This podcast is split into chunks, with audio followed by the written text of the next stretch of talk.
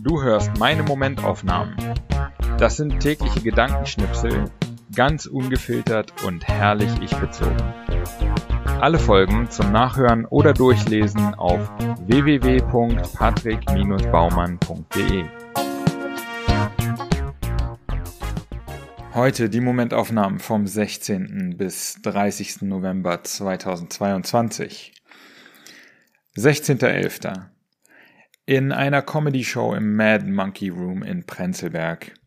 Die Stimmung ist entspannt, die Comedians probieren neue Sachen aus. Einer legt richtig gut los und verliert dann völlig den Faden. Fängt an, sich zu entschuldigen, bricht Witze ab, obwohl alle sich richtig amüsieren. Ich kenne das von Vorträgen oder anderen Situationen, in denen ich vor Leuten stehe.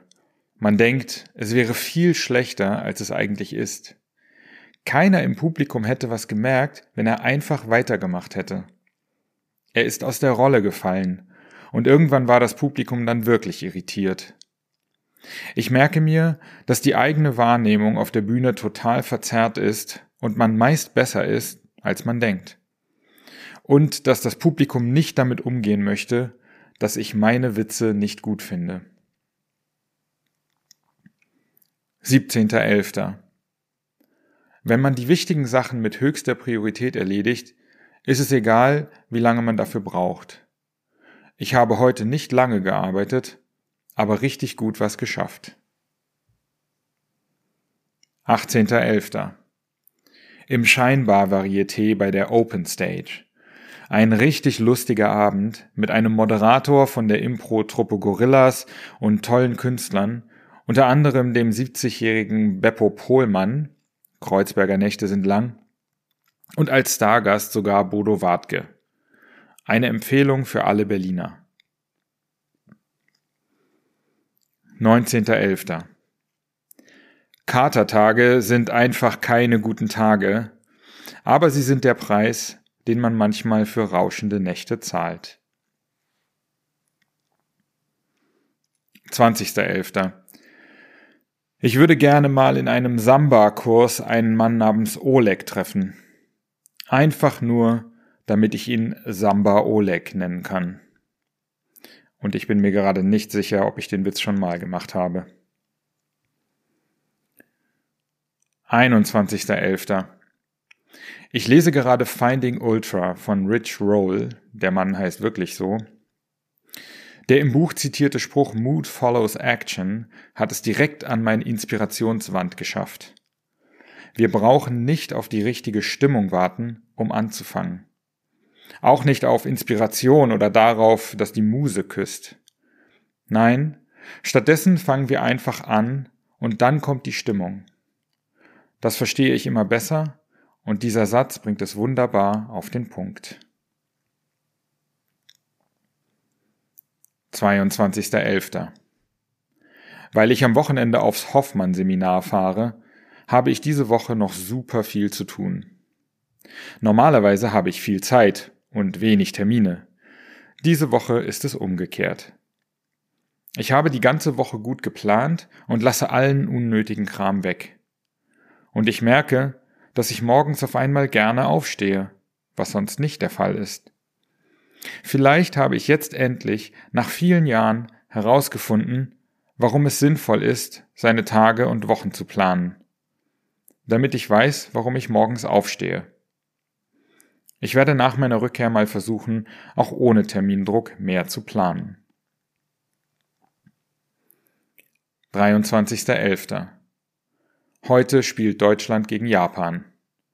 Wenn es für Deutschland schlecht läuft, ist das das einzige deutsche Spiel, das ich diese WM sehe. Die anderen beiden Gruppenspiele bin ich beim Hoffmann-Seminar. Das habe ich bei der Planung gar nicht bemerkt, juckt mich aber auch nicht sonderlich. 24.11. Ich achte immer besser darauf, dass ich mich jeden Tag, jeden Moment gut verhalte. Und dann stimme ich allem zu, was daraus resultiert. Das ist schon die ganze Formel für ein gutes Leben, denke ich. Nach guten Prinzipien und Gewohnheiten leben und dann allem zustimmen, was das Leben bereithält. So einfach ist das. 25.11. Witzig. Ich fahre heute zum Hoffmann-Seminar nach Bayern. Ich habe gehört, dass man dort nicht lesen oder sich anderweitig ablenken soll. Und als wollte ich sicherstellen, dass ich mich daran halte, vergesse ich mein Lesegerät zu Hause. 26.11. Mir fällt auf, wie oft ich als Kind Dinge unfair fand. Ich glaube, der Begriff ist für viele Menschen wichtig. Im Sinne von, das habe ich nicht verdient. 27.11. Zweiter Tag beim Hoffmann-Seminar. Es ist immer wieder verblüffend und fantastisch, wie schnell ich mich in solchen Konstellationen eben noch fremden Menschen tief verbunden fühle. 28.11. Im Hoffmann-Seminar geht es um die Kindheit.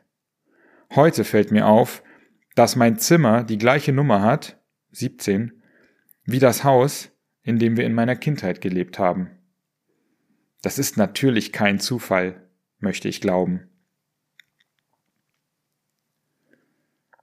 29.11.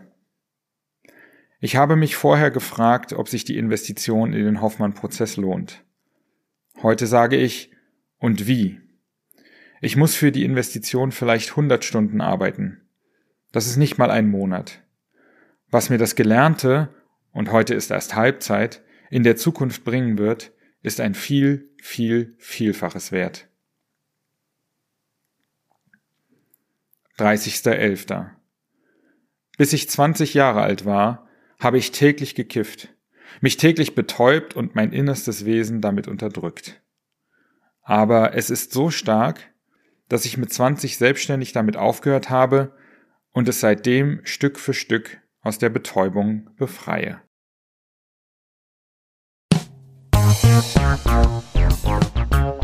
So, das war's auch schon wieder für diese zwei Wochen Momentaufnahmen.